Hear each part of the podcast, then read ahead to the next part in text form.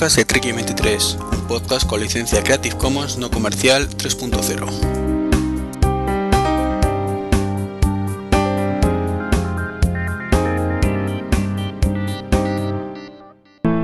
Pues bienvenidos al podcast número 74 en este que es martes 14 de diciembre del año 2010 y esta vez está de vuelta Mitch, muy buenas. Hola, hola, hola. ¿Qué tal te ha ido? Pues bueno, estamos, que no es poco. La mudanza bien, ¿no? En ello andamos, todavía no lo he terminado. Que la gente se te echaba de menos en el podcast. Bueno, no creo que fuera para tanto. Ha habido gente que me ha dicho que de dónde estabas, que, que no era lo mismo sin ti. Ya, que no hay protestas, ¿no? Sí, como que no hay protestas. Sin mí. No sé, protesta, no soy yo. ¿Has escuchado el último? No, el último no. Hay un pelín de protesta únicamente. Pero hoy no, no vamos a protestar demasiado. No, esperemos que no. Un poquito lo justo y necesario. Y bueno, si te parece, ponemos una promo antes de empezar, que hace tiempo que no ponemos ninguna. Dale caña. Hola a todos, soy Fer y no soy abogado, así que no me paso el día apelando. Pero como soy programador y me gusta el software, en Apple ando. Hola, soy Iván, o conocido por Twitter como Treki23, y tan solo quería decir que Apple mola, Apple es muy cool, y por eso en Apple ando. Hola, soy Juanfran García, Juanfran García en Twitter y en Apple ando.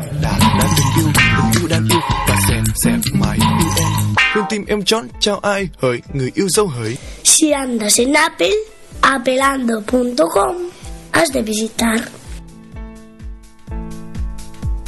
Bueno, pues después de esta promo de los amigos de Apelando, pues ¿te parece empezamos con el primer temita?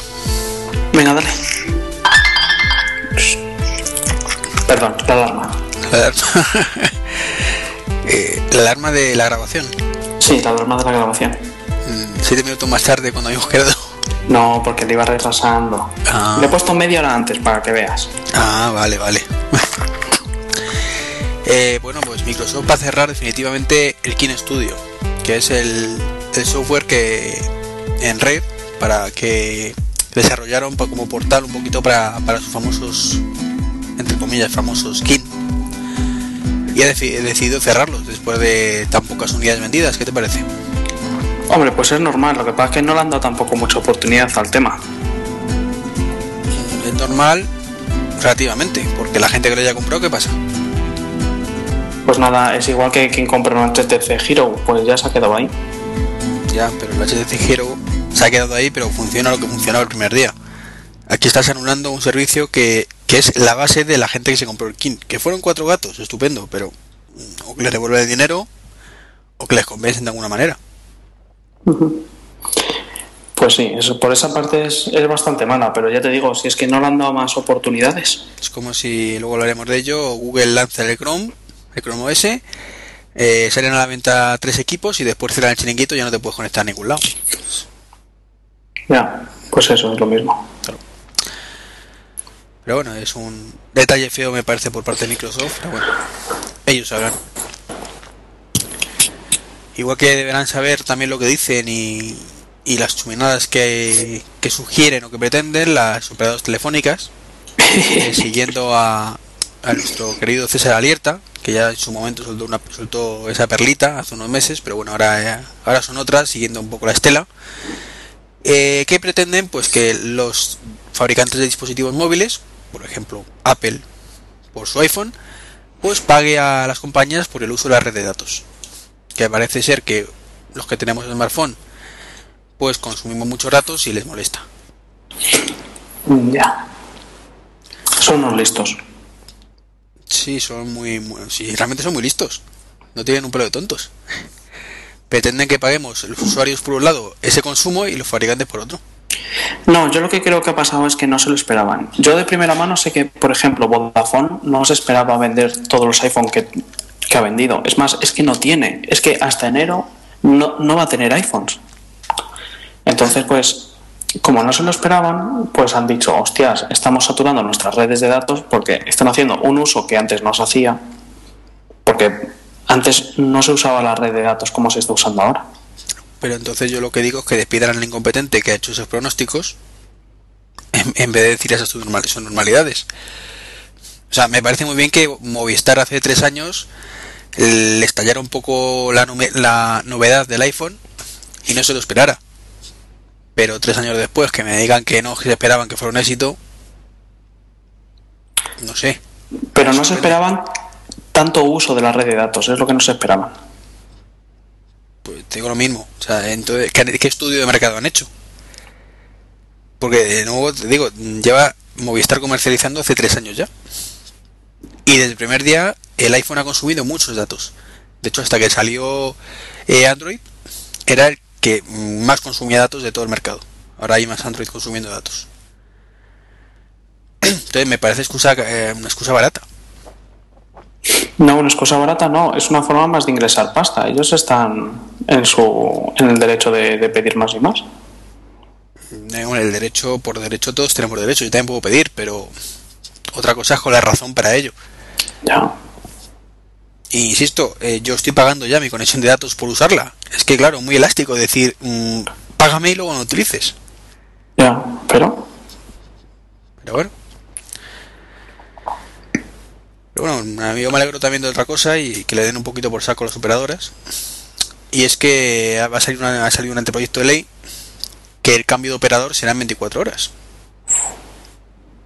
Ya era hora, ¿no? eso tiene su parte buena y su parte mala. Mm, Eso tuvo que estar listo el 1 de septiembre. Pero por unas cosas o por otras se rechazó. Esto en realidad le viene bien a los usuarios que se quieran cambiar y a las operadoras, digamos, mm, es que no me sale el término, a la, que recibe el usuario, pero le viene muy mal a la donante y a los usuarios que se aprovechaban de eso para hacer amagos, que éramos muchos. Hombre, eh, los que hagáis amagos, teóricamente nos va a afectar. No, tú me dirás, si se hace al día siguiente, Si hasta el día siguiente, en vez de esperar cuatro días a llamarte para pedírtelo, que te llame el mismo día. ya, pero no es tan fácil. No sé, yo creo que. Bueno, yo es que soy anti-amagos. Me parece que lo que hay que hacer es meter caña a las operadoras y, y el amago es darle la razón. Yo, yo siempre lo he hecho. Ya, pero eso no significa que me parezca bien. yo no entiendo que tú lo hagas. Si te ha salido bien, estupendo, pero eh, yo creo que es una cosa que perjudica a la mayoría de usuarios. Estás diciendo de alguna forma a las operadoras, trátanos como el culo, que luego me das un caramelito y me voy a quedar.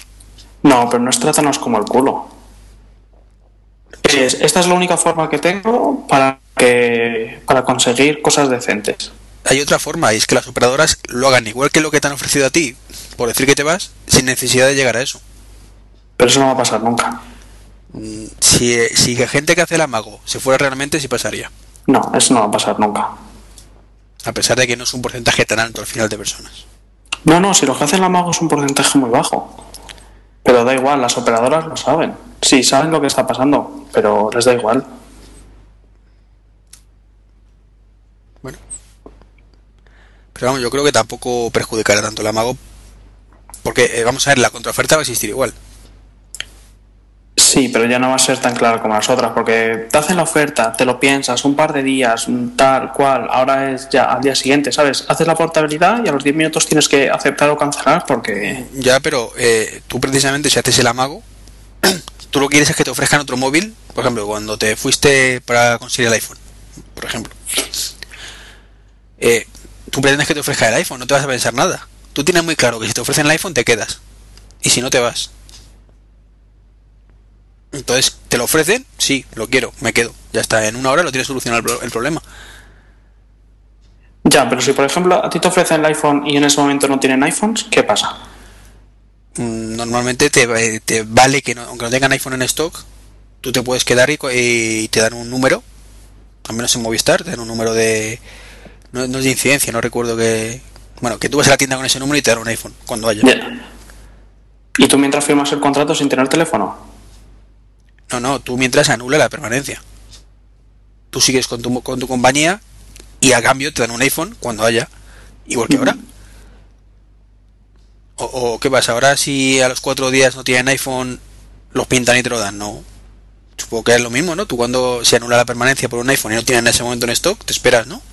Sí, sí, sí. Es lo mismo, nada más que te vas a esperar desde el primer día, sabiendo lo que tienes ya el primer día en vez de esperar cuatro días. Ujú, Sí, es cierto. O sea, yo creo que va a ser beneficioso para todos, menos para las operadoras, evidentemente, que tienen que ponerse las pilas y una cosa que se tomaron con mucha calma en cuatro o cinco días, hacerlo en una hora, en dos horas o en cinco horas, pero mucho más no. Aunque yo no sé hasta qué punto siguen en sigue colando el tema del amago, porque tengo un par de, de amigas que se han ido a Pepefon, una de Movistar y otra de Vodafone, eh, porque quería un iPhone y para intentar hacer el amago. Yo dije, joder, iros, que, que os van a contraofertar y si no, pues que le den por culo. Y no les han llamado. Ni a la una ni a la otra. Es que yo hasta donde sé han cambiado algunas políticas para eso. Entonces decir ya que- te digo. Pues por ejemplo, por ejemplo lo que gastas. No, no sé la verdad es que cuánto gastarán o no gastarán, pero ya te digo. Pues en, en un caso treinta y pico euros y en otro ciento y pico euros todos los meses. Hostias. Y no lo han llamado. Es cierto que tenía permanencia y he tenido que pagar 100 euritos de... Amigo. Pero mal motivo. O sea, si una persona que tiene esa recogida por los huevos está diciendo que se va, mal motivo Pues mira, para que... in- ingresas un fijo. Si no está cogida por los huevos, Mm, Ya, sea, bueno. Mm, Ingresas 100 euros una vez, que es lo que a lo mejor tengo que pagar ella. De la otra forma estabas ingresando 100 euros todos los meses. ya, mejor ingresar 100 euros si se va a ir, mejor pillar lo que sea que no pillar nada. Hombre, puestos a eso sí, pero yo creo que es mejor que convencerla que se quede. En esos casos concretos. Pero ojo, que yo me alegro que, entre comillas, que no la hayan llamado y, y que Vodafone en este caso, pues que pierda un cliente por, por tonto, de no ofrecer nada decente. Porque ya sí que llamó diciendo que tenía un problema con su móvil y que quería otro móvil. Pero bueno, pasamos de las operadoras a, a otros temas más interesantes. Es que Netflix puede que llegue a España. Pues eso es una noticia muy buena, porque eso es el... Yo, yo sigo pensando que eso es el futuro de las, de las series, de las pelis y de todo eso. Pero tú lo crees que realmente va a venir, porque es que yo ni me lo creo ni me lo dejé creer. La noticia cuando la leí hace unos días era un comunicado supuestamente de Netflix diciendo que iba a expandirse a España y Brasil. Entonces, era como una encuesta o algo así que hicieron. sí, pero me choca una cosa muy mucho que metan en, el saco España y Brasil cuando están a tomar por culo uno del otro y no hay ninguna relación. O sea, si me dijeran, no, estamos expandiéndonos por Europa y te cogen Portugal, España y Francia, por decir tres países cercanos, pues lógico que te metan en mismo saco. O expansión en Sudamérica, Brasil, Argentina y Chile, por decir otros tres. Ya, habrán hecho sus estudios o lo que quieras y habrán dicho, bueno, pues España vemos que va a tener un gran potencial. Vamos a invertir aquí. Sí, y en Brasil, el oro se la ve.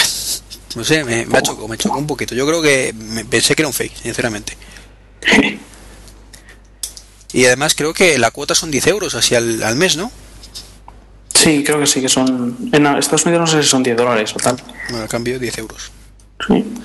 Bueno, para que no lo sepa, eh, ¿explicas tú o lo explico yo lo que es Netflix? Venga, dale. Dale tú, hombre, que te veo lanzado. No, es un servicio de, de streaming. Porque puedes ver series y, y tal, pues por streaming. A través del navegador y eso.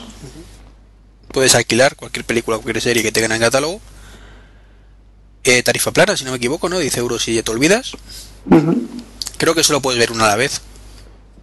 Me parece. Es decir, que no puedes estar en un ordenador viendo tú una y tu chica el salón viendo otra. Claro. Pero bueno, sería mucho pedir que pudieras ver dos cosas a la vez. Tampoco estaría mal, pero bueno. Y eso compite directamente contra los precios del que Apple ha lanzado ahora con el tema de, de iTunes Video. Pues nada, mejor para todos. Sí. Que yo, vamos, me alegro de que iTunes por fin venda vídeos, pero los precios que están para ellos. Efectivamente. Y una alternativa como es Netflix, que además es multiplataforma. O sea, eh, para que no lo sepa, tenéis clientes, un cliente web, tenéis cliente para, para Xbox, tenéis cliente para, Play- para PlayStation, no sé si hay cliente, ¿tú lo sabes? No tengo ni idea. Incluso para el nuevo Apple TV hay cliente. Y luego, pues para Multimedia Centers hay un montón de clientes.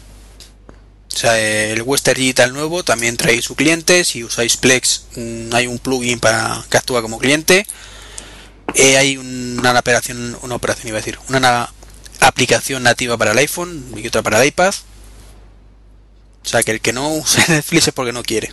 O sea, la limitación está en que en unos países lo ofrecen y en otros no. Está únicamente en Estados Unidos y Canadá. No sé si lo, en Europa se, se ofrece en algún sitio. Yo creo que no. Que me suena que no, pero tampoco estoy seguro. Entonces, bueno, un aplauso para Netflix y si finalmente llega a España. igual que yo particularmente creo que el tema de Apple Video no no lo voy a coger porque no, no me interesa, me parece abusivo, me parece me, compensa eh, perder un, un 10 minutos de mi, de mi tiempo buscándolo de otra forma en los materiales. Creo que por Netflix sí merece la pena pagar 10 euros y olvidarte de todo, ¿verdad? Bueno, eso ya es dependiendo de cada uno. Yo es que ya estoy tan acostumbrado a, a Megaplot Premium y a Vagos.es que. Que no vas a pagar los 10 euros. No, no, no, la verdad es que no. Bueno. Además, por streaming. No sé, prefiero bajarme el contenido y ya verlo cuando, cuando sea. Bueno, son puntos de vista, pero el precio no es caro, al menos. No, no, el, precio no es caro, desde luego que no es caro, pero eso ya, pues, depende de cada uno. Y pasamos a Google, que tenemos unos cuantos temitas de Google. Venga, dale, dale.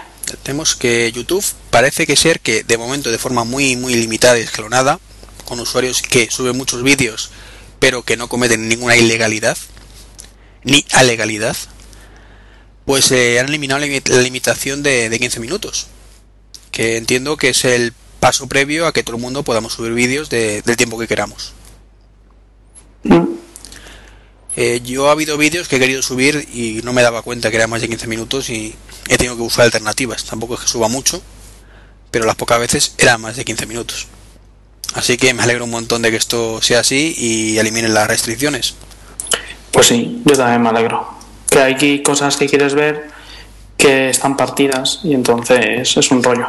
A mí además es una cosa que siempre me ha chocado, incluso los vídeos del propio Google.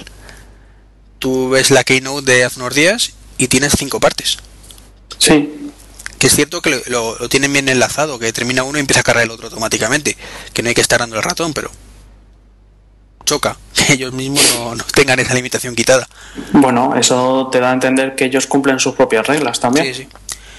Y bueno, para que no lo sepa, también influye mucho que, ha lanzado Google ahora un software de detección que, funciona por lo visto muy muy bien y es capaz de detectar en, en muy poco tiempo se está subiendo material protegido y lo elimina automáticamente. Entonces, claro, con ese as en la manga, supongo que es ya quita la limitación, no la van a quitar, sabiendo que no hay riesgo de que alguien suba los capítulos de series o películas sin, sin relacionar a tiempo.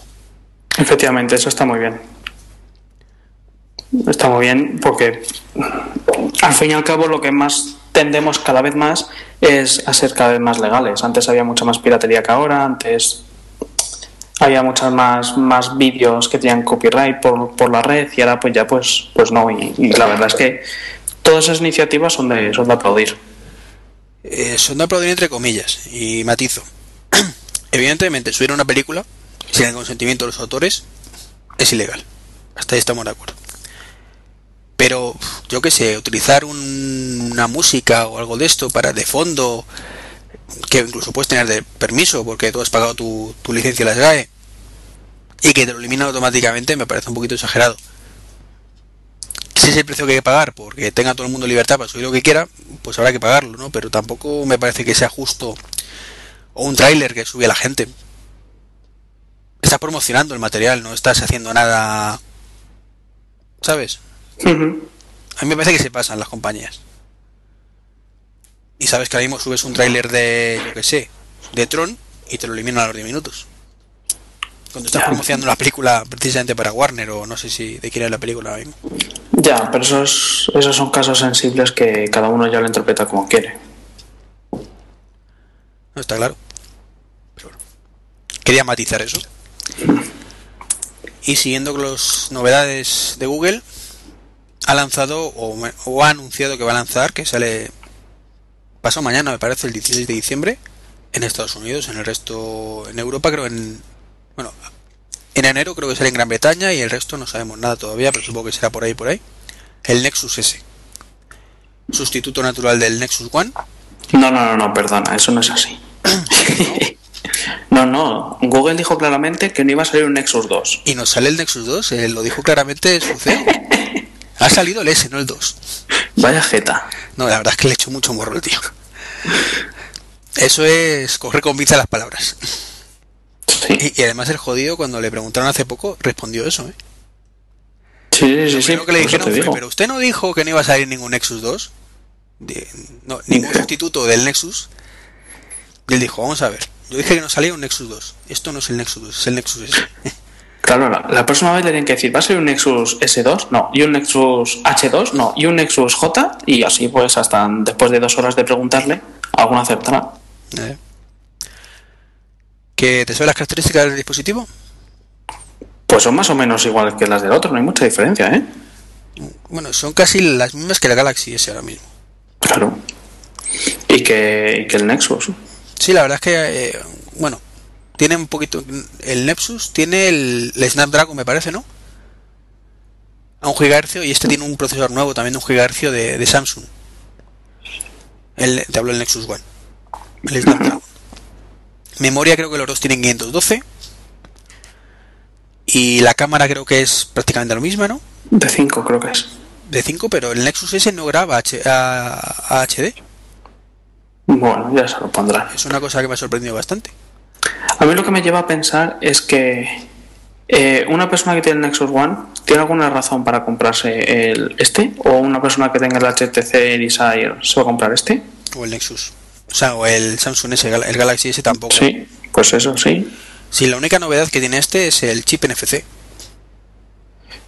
Que es, que es una buena novedad, pero cuando empieza a funcionar.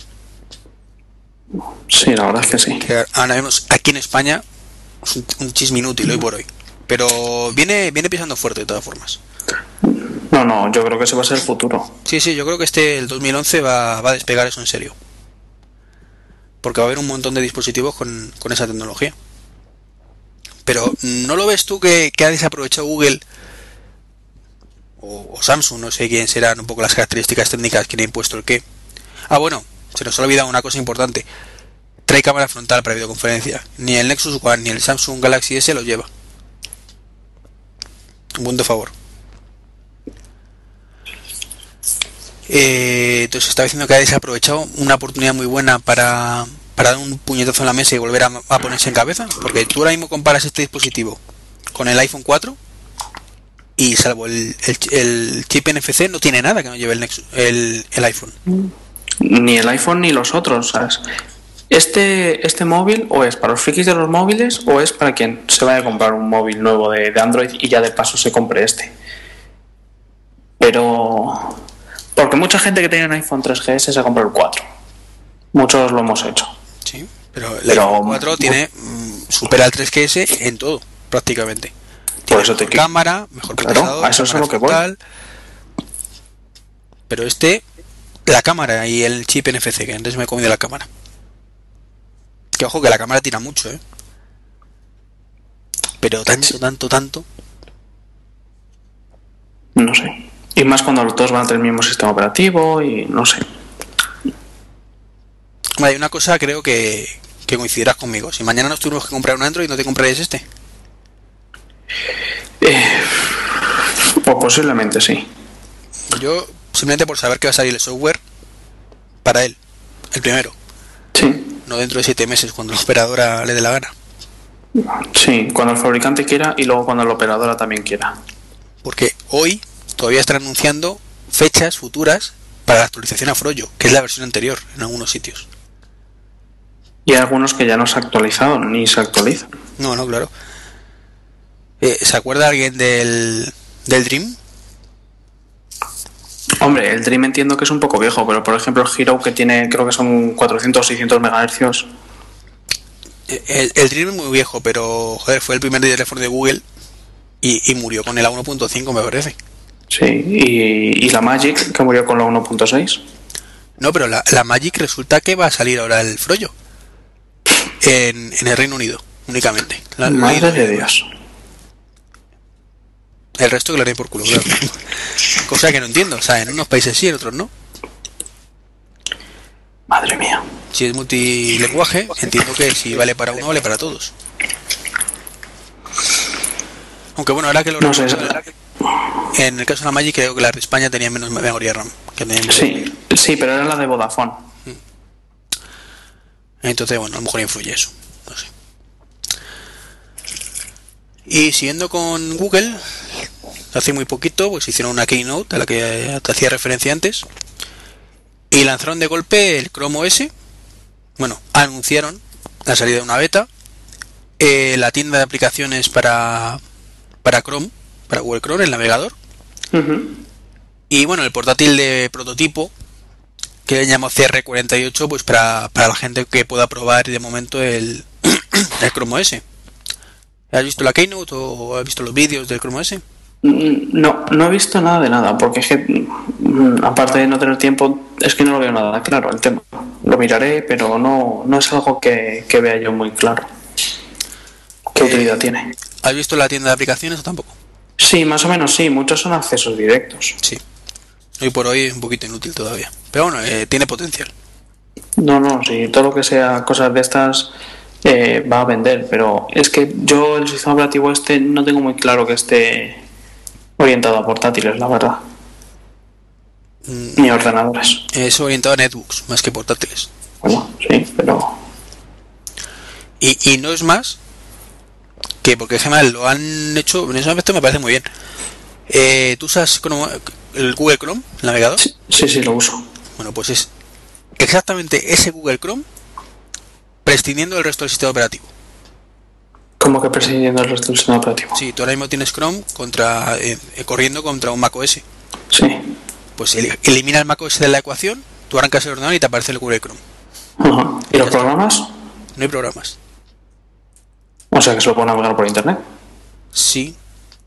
Básicamente sí, pero los programas son web apps de estas, pero con en algunos casos bastante bien hechas. O sea, de, salió por ahí un cliente de SAP, de forma que si tú estás en una empresa conectando a SAP, puedes usarlo el cliente de SAP para ello, sin ningún problema.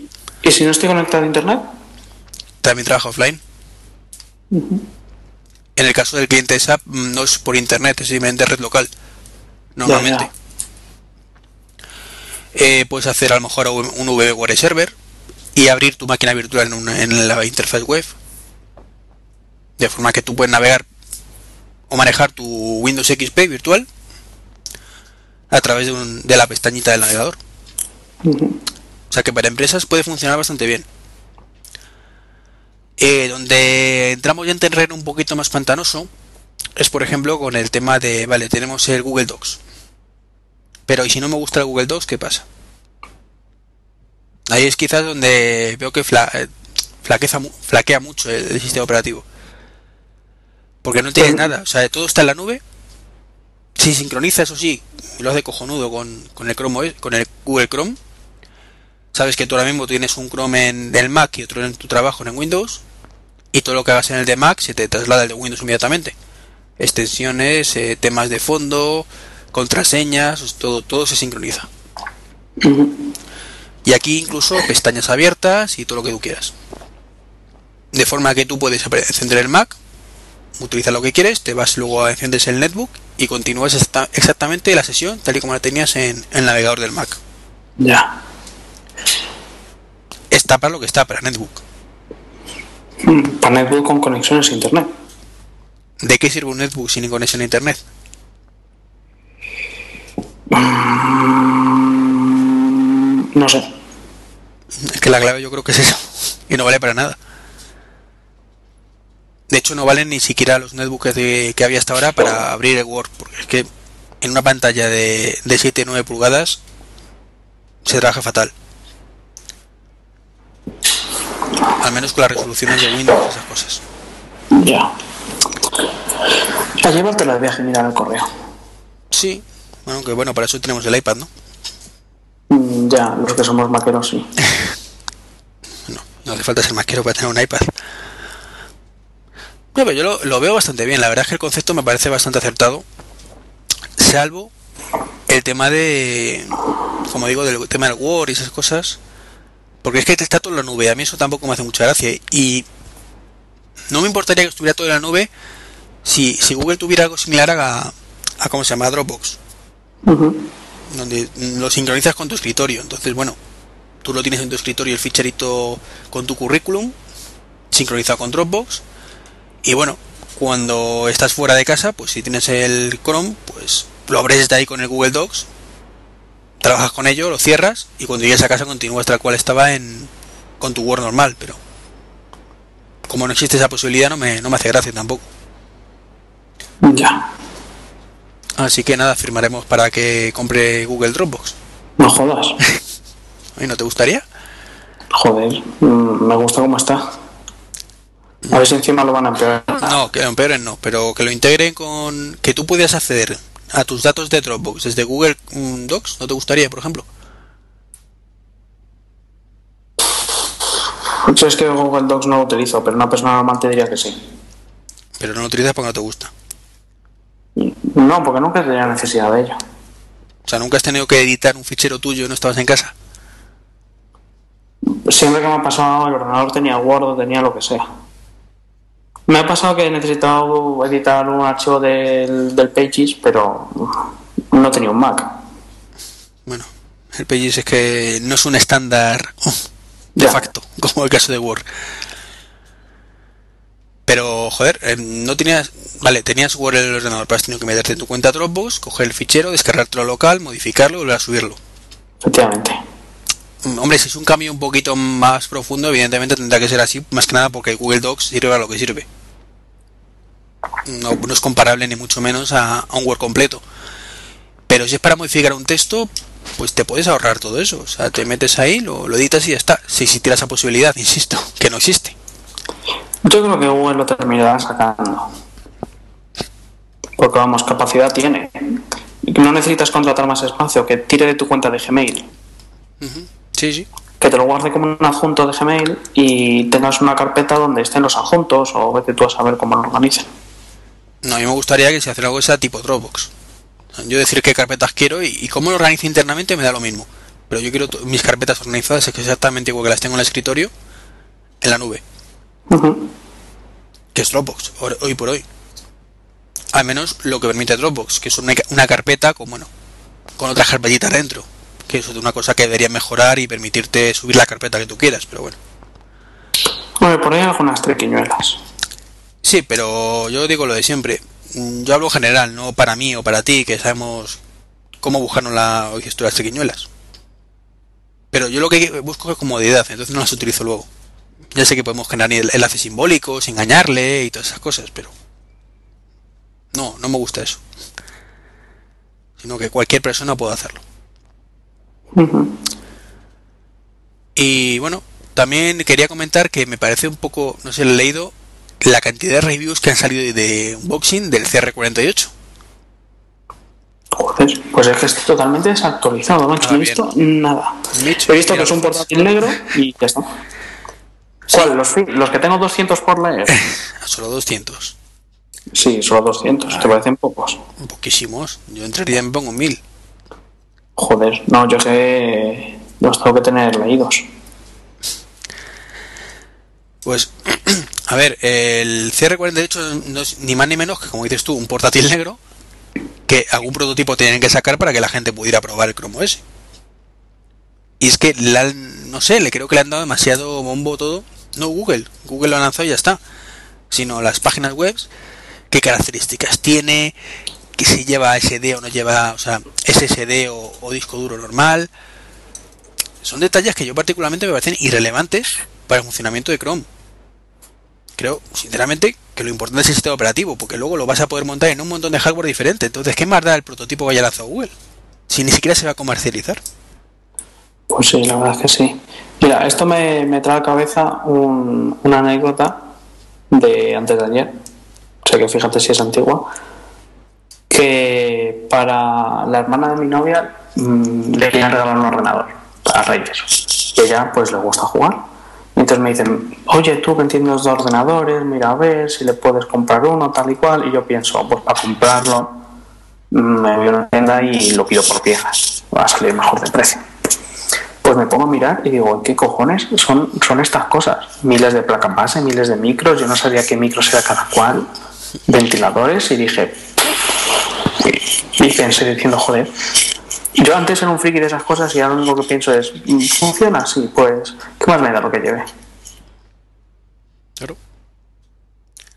Pero en este caso concreto más todavía, porque no vas a utilizarlo luego. Ya, pero es curiosidad. Sin embargo, no he visto reviews del Chrome, que es lo que me choca. Todo el mundo centrado en el CR48 las narices, pero bueno. Y hoy ha salido por fin el, o ayer, perdón, el Google Latitude para iOS. ¿Para que la mujer te tenga controlado? Para que tus coleguitas tengan controlado. ¿Tus coleguitas que tengan iPhone? No, vale para Android también o incluso para Nokia. Sí, los últimos hemos sido los que tenemos iPhone. ¿Tus coleguitas con móviles tecnológicos? Sí, esos que no tengo. Vale, esos que tampoco tengo. Muy bien. no, la verdad es que eh, a mí, yo a mí Chrome, o sea, y cambio el chip, Latitude, perdón, como sistema me encanta. Me parece muy útil. Eh, hoy he tenido un par de discusiones, entre comillas, discusiones, ¿no? De, de buenas palabras por Twitter, pues hay gente que está en contra porque es una invasión de la intimidad, le da miedo que le tenga localizado. Pero joder, yo lo que veo es que es un tiene un potencial bastante importante. O sea, lo primero, evidentemente, si añades a todo Kiski, que no lo conoces de nada, claro. Eh, pues eh, ojito, evidentemente estás dando tu posición a mucha gente que no tiene por qué saberla. Es que como todo hay que tener cabeza. Claro, que con la ventaja de latitud es si evidentemente tienes gente a tu alrededor gente de mucha, mucha confianza que lo utilice. Que no es ni mi caso ni el tuyo. Entonces, evidentemente, para nosotros no es útil por eso. Porque yo lo abro y estoy yo y tengo un montón de gente añadida de Twitter que más o menos los conozco y hay confianza y no me da miedo. Entiéndase, pero eh, sé muy bien a quién lo tengo añadido y además se puede configurar si quieres que sepa tu posición exacta o simplemente que sepan qué ciudad estás, que también tampoco está mal. Pero para mí la auténtica mm, ventaja de esto es que yo estoy en un momento dado en, en mi curro, digo, vamos a ver si hay alguien por aquí cerca. Y veo que estás tú eh, a cinco minutos andando. Pues oye, Mitch, que estás aquí al lado, quedamos a tomar un café. Por ejemplo. Mm, tiene un debate sobre, por ejemplo, que eso para eso está Foursquare. Ya, pero no es lo mismo una cosa que la otra yo lo que mantengo es Foursquare, tú tienes que darle al botón de actualizar y decirme estoy en la cafetería tal. Si no eres muy dado a hacerlo, mm, puedes estar a un minuto de mí y no entrarme en la vida. Entonces, lo bueno de que tiene Latitude, si está configurado de forma automática, porque si lo tienes de forma manual o cuando entras, es inútil. Es inútil porque pierde la esencia y es donde está la gente. Si, si es cuando entras y entras hace el mes pasado, pues no me aporta nada saber que el mes pasado estabas a 10 minutos de mi casa. Ya. Me aporta donde estés ahora mismo. No sé, para mí es bastante útil. Es cierto que podría mejorarse y poder elegir puntos negros, como, como decían por Twitter, que no que digas es que cuando estoy en mi casa o la cercanía en mi casa, pues no quiero que la gente sepa dónde vivo. Bueno, que ahí sea un poco más global, estaría bien, pero yo creo que como utilidad está bastante bien. La parte negativa, que consume un huevo de batería. Hombre, nos ha jodido. Porque hoy por hoy, y esto yo creo que es culpa de Apple, eh, lo que hace Latitud es, lo, puedes configurar para que se actualice en segundo plano, que eso por fin, que es lo que antes no permitían. Pero claro, está todo el tiempo actualizándose. Cada X tiempo, que no sé si tendrá Google configurado el tema para cada 5 minutos o para 15 minutos, no sé. Comproba dónde estás, manda el posicionamiento a, a los servidores. Comprobar dónde está, manda el posicionamiento. Eso te chupa batería por un tubo. Entonces yo lo que he hecho en falta es que en vez de hacer ese sistema de segundo plano, que Apple habilite eh, una API para notificaciones push y que digamos cómo, cómo funciona el Find My Phone, que es cuando alguien solicite tu posición, que él automáticamente responda. Si tengo 15 contactos, cuando alguno de esos 15 contactos actualice o se meta en latitud a ver dónde estamos el resto, que en ese momento llega una notificación push a mi teléfono y, le mande la posición en ese momento. Y mientras está a la espera, no está ni gastando GPS, porque no necesita para nada, ni gastando datos, que tampoco necesita nada para nada. ¿Cómo lo ves? Pues lo veo igual que tú. Si es que es, es una tontería tener cosas gastando batería por gastar. Estas son las cosas que luego al final de utilizarlo una y otra vez llevan a, a Apple a hacer las APIs. Cuando te dice, hemos hecho 500 nuevas APIs. Sí, sí, el problema es que lo hagan. Que mientras vale como parche, de acuerdo, pero no. Si bien digo que es una cosa muy útil en latitud, en ciertos entornos, salvo que vivas en un entorno de esos, que hoy todavía es relativamente complicado, no, no me compensa gastarme un 30% de batería para que nadie realmente que, que se vaya a molestar más que por mera curiosidad de saber dónde estoy lo sepa. Ya. ¿Y qué ha hecho la gente? Desactivarlo o borrar la aplicación. También por ese miedo a que no le gusta que la gente sepa dónde estás. Pero... A lo mejor por esto es por lo que ha tenido tanto retraso. No, si el retraso venía porque eh, no le dejaban actualizar la posi- el posicionamiento en segundo plano. Entonces, hasta que Apple no ha abierto el puño, Google no, lo único que ha hecho es la página web que hizo en su momento, que es exactamente lo mismo que la aplicación, y que cada vez que entrabas tú, pues te actualizaba. Pero volvemos a lo mismo, si no entro a la aplicación no actualizo, con lo cual pues nadie sabe dónde estoy realmente. Pierde toda su, su utilidad. O sea, Latitude es útil, insisto, si todo el mundo lo utiliza para lo que está hecho, y es actualizaciones permanentes y automáticas. Si la gente desactiva la actualización en segundo plano, pierde su sentido. Para eso efectivamente está Foursquare. Eso lo comparto. Si vas a tener que actualizarlo tú a mano, para eso te metes a Foursquare que, que, que haces un check-in y ya está. Cierto es, cierto es. Yo la verdad es que Foursquare soy un muñón porque no sé utilizarlo. Yo lo utilizo muy poquito. Yo ya lo dejé de utilizar porque total, no conseguía hacer nada. Me he descubierto hoy por, eh, a través de, de, esa conversación de Twitter que tú puedes ver quién de tus conocidos están cerca en un momento dado.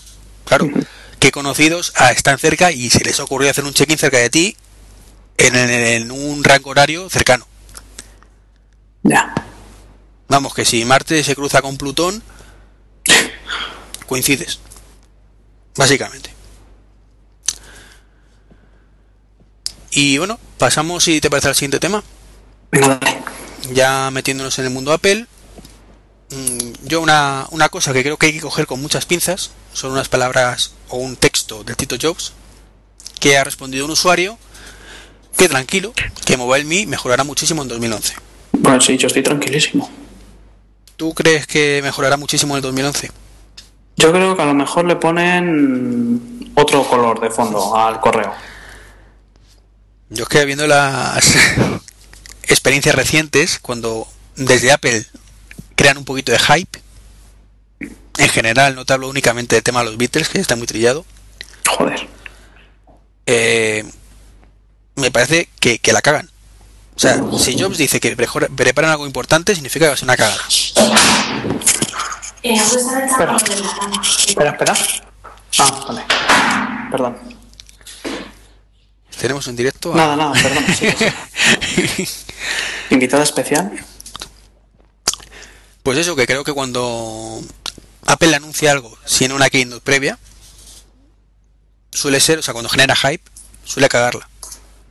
Y luego lo que presenta realmente decepciona sí o sí. Siempre, siempre. Entonces no sé por qué ahora generan ese hype, si quieren llamarlo así, que evidentemente es un correo de Jobs, pero es de Jobs. No es de mi primo que pasó el otro día por la Apple Store, sino es de Jobs. Ya, ya. Y luego, otro motivo, porque tampoco me fío un pelo, o sea, si lo dice del iWork, o sea, del iWork, perdona, sí, del iWork, pues puedo pensar que tiene algo entre manos, mejor o peor, pero ¿no te da la sensación de que Apple no ha entendido todavía el concepto de Internet? A mí lo que me da la sensación es que Apple lo único que puede hacer con, con MobileMe es ponerlo gratis. Sí, bueno, pero eso es otra historia. No, estaría bien que después de aquel liado para las cuentas gratuitas del Fame iPhone pusieran esto gratis, ¿no? Pero... Porque la que el liado ha sido pequeña. Sí, pero. Pero yo lo que veo es que Apple no entiende lo que es el concepto de Internet. No entiende que Internet es igual a lo que sea, donde sea, cuando sea. Apple sigue cerrada en ese aspecto, en su micromundo. mmm, controlado al 100%. O sea, mira lo que ha hecho con Ping. No es una página web, es tienes que abrir una aplicación que además es valentísima cuando se conecta a Internet, que es el iTunes. logarte en el iTunes ahí, activarlo y consultarlo ahí únicamente. Pero que si te vas a otro ordenador, tienes que volver a hacer lo mismo, porque no está activado ya que lo habías activado previamente. Y hoy por hoy todavía es imposible, de una forma sencilla, compartir una librería de iTunes entre varios ordenadores. Ni siquiera en tu propia red, porque a mí lo de las librerías compartidas a veces no me funciona. No, pero aunque funcione decentemente. Tú no puedes desde... Tú, yo tengo un iMac y un MacBook, igual que tú. Y tú evidentemente puedes compartir la librería del iMac con el MacBook y escuchar tu música. Pero tú no puedes actualizar tu librería del iMac desde el MacBook. Ya. No puedes. Y mucho menos sincronizar el iPhone en los dos equipos a cuando quieras. Ahí ya, Entonces, ahí ya te digo yo que sí puedes. haciendo chanchullos. Sí. Vale, yo te hablo de forma nativa. Ah, perdón. Que, que mi iPhone lo conecto uno u otro y se va a sincronizar exactamente con la misma información. Que yo creo que lo, lo que todo el mundo quiere, ¿no? Sí, incluso sin cables. Bueno, eso ya sería. es otra historia. Eso sincronizar con un ordenador sin cables. Pero si, por ejemplo, te vas con el portátil de vacaciones, que puedas sincronizarlo con el portátil, coño. Mira, yo que todavía no termino la mudanza, tengo el portátil aquí, pero el iMac lo tengo en casa de mis padres, entonces el, las aplicaciones del iPhone y todo están en el iMac, y la música y los podcasts y todo eso. Ah, bien. O sea, que tienes que sincronizarlo una vez a la semana, ¿no? Sí, cuando voy a comer allí. Entonces, no es normal que. Entonces, entiendo que, Apple no, no ha cogido el concepto de Internet, que sin embargo sí lo ha cogido muy bien a la primera Google. Y, y me remito a lo que hemos dicho antes: Chrome OS, tú tienes el mismo Chrome OS en tu Mac, en tu PC. Bueno, Google Chrome en este caso, el navegador. Tus datos en diferentes sitios y accedes cuando quieras. Que, que Apple lo ha hecho relativamente bien con MobileMe, si nos ceñimos a los contactos y el calendario, sí. Al resto me parece que tampoco. ¿Tú qué opinas? Es que es que a mí MobileMe nunca me ha gustado, entonces lo que opine va a ser muy imparcial, porque es que nunca, nunca he terminado de, de comprenderlo y más pagando. Entonces yo creo que con MobileMe tendrían que hacer algo, además de ponerlo gratis, darle una remozada. Mm, Sí, sí. Y cambiar el concepto de disc, Sí, claro. Pero vamos, gratis ya te digo que no lo van a poner. Sí, eso ya lo sabemos todos.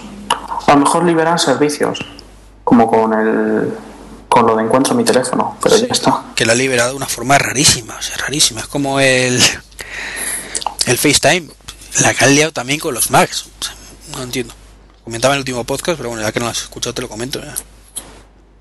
En vez de coger y, que- y crearte una cuenta ME gratis, a la que tú, si pagas, tengas una serie de servicios y si no tengas otros, te la lían con esto con la cuenta, en este con la cuenta iTunes, en, otro con el número de teléfono. No, no ha cogido el concepto definitivamente de Internet, al menos para, para mí. Ya. Y bueno, ¿algo más que añadir de esos temitas o, o pasamos al punto final? Venga, al punto final, al punto final. Punto final, que tienes prisa, ¿no? Sí. Jueguitos. Ay, no me hables de jueguitos. Cargué el móvil esta mañana cuando salí de casa al 100% y a las 4 de la tarde ya estaba con batería baja. ¿Has probado del Infinity Blade? Eh, no, no lo he probado. No, es que esos tipos de juegos no me llaman mucho, y más después de leer las críticas. Las críticas son para todos los gustos. Hay un poco de cada, ¿no? Eh, gráficamente tengo que decir que la leche es el juego que salió en la presentación de, de octubre, creo que fue. Y sin lugar a dudas el, el, el juego con mejores gráficos de toda Apple Store. De App, App Store, perdón. O sea, tiene una calidad comparable a la PSP o incluso hay quien dice la Play 3, pero bueno. Me parece exagerar. ¿Y de juego qué tal? El juego empieza muy bien, es un juego de rol, pero mm, a los 15 minutos, o sea, básicamente consiste en me cargo 15 monstruos, bueno, 15 no, que menos, creo que son 6 monstruos, me mata al jefe de los malos y vuelvo a empezar. mejoro mi experiencia, mejoro mis armas, me cargo seis monstruos, me mata el malo, vuelvo a empezar. Me cargo seis monstruos, mejor experiencia. Haces hasta que en un momento dado el mal, tú le matas al malo, te salen los créditos y vuelves a empezar otra vez. O sea, lo que pasa es que cuando vuelves a empezar siempre continúas con tu experiencia y tus armas anteriores. Se supone que es tu hijo, siempre. Ya.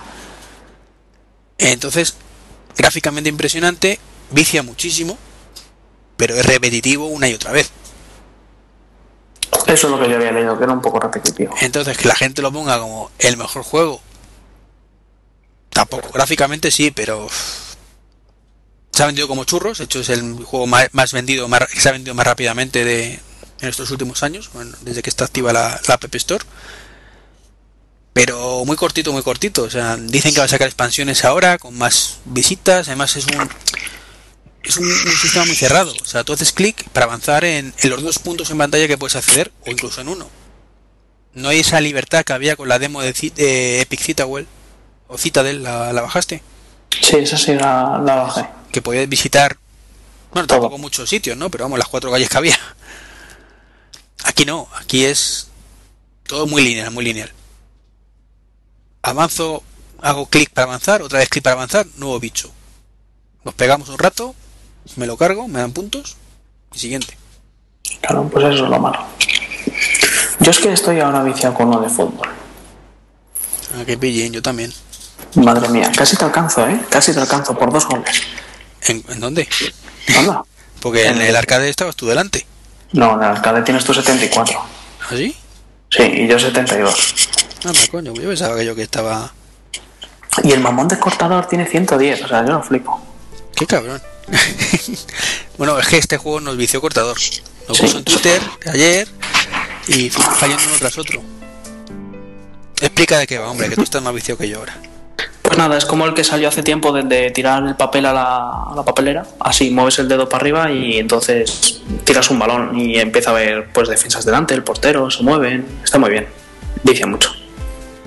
Y son 0.79. Y son 0,79 con prorrogada. Entonces. mm, El otro era 5 euros, por cierto, 4.99. Yo creo que ambos juegos están muy bien para su precio. Y este es, este es universal, ¿vale? Para el iPad y para el iPhone. ¿Es universal? Sí, Anda, coño, pues no lo sabía. O sea que puedo. ¿Pero cuál has dicho que es universal? el del fútbol. Ah, es que el otro también. Infinity Blade es, es universal, ¿no lo había dicho? Pues no lo probé en el iPad, me he viciado solo en el iPhone. Pues ala, ya tienes donde probarlo. Bien, bien, bien. Y nada, con esto acabamos, ¿no? Sí, con esto nos piramos. Si quieres añadir algo más, Nada más que después de mucho tiempo sin grabar, vuelve a ser un placer. me grabé contigo hace poco, hombre. Mucho tiempo. ¿Cuánto? ¿Dos semanas? ¿Tres? Tres, tres semanas. Bueno, cuatro ya, espérate, la semana antes del Eve. Pues ya está, fíjate. Un mes. Bueno, pues un placer tenerte de vuelta por aquí. Un placer estar de vuelta. Y por si no volvemos a coincidir este año, feliz Navidad. Y próspero año nuevo. Claro, porque ya por las fechas que estamos. Pues nada, un saludito y forma de contacto. Por formas de contacto, friqueando.es y más que nada en Twitter, que es lo que más miro, que es barra baja M-I-C-H. Y a mí, como siempre, en trek23.com, que es el blog, y luego trek23.me.com o gmail.com, correo electrónico, y en Twitter, pues trek23. Nos vemos en el siguiente y, por si acaso, feliz año. Adiós. Hasta luego. Y con esto paramos de grabar. Muy bien, pues yo me piro.